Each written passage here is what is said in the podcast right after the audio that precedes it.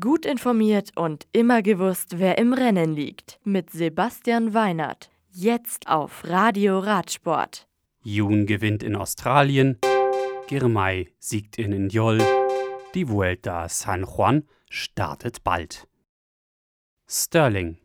Nach der Schwalbe-Klassik am Montag gewinnt Lotto-Sudal-Profi Caleb Jun auch die zweite Etappe der Santos Tour Down Under von Woodside über 135 Kilometer nach Stirling.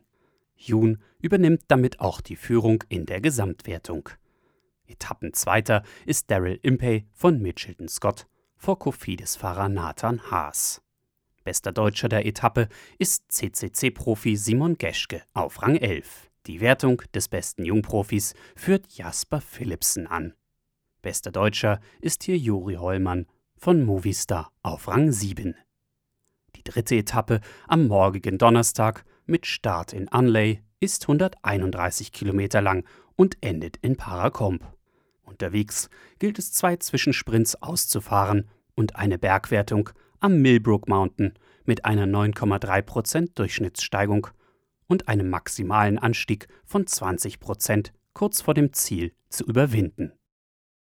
Indiol nach 180 Kilometern stand in Westafrika bei der La Tropical Amissa Bongo der Sieger fest.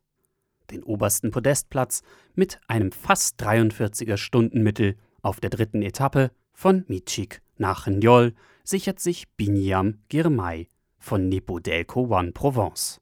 Zwei Sekunden vor Nature Forever Profi Jordan Levasseur.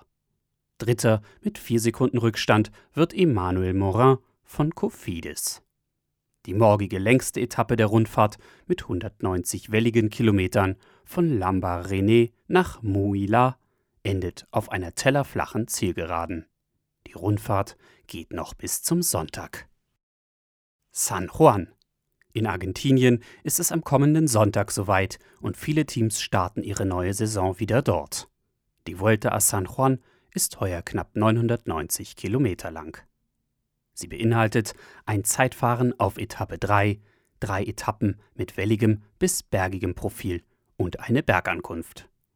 Die Schlussetappe wird auf einem flachen Rundkurs in San Juan ausgetragen, der neunmal zu umfahren ist. Das Radio für Radsportfans.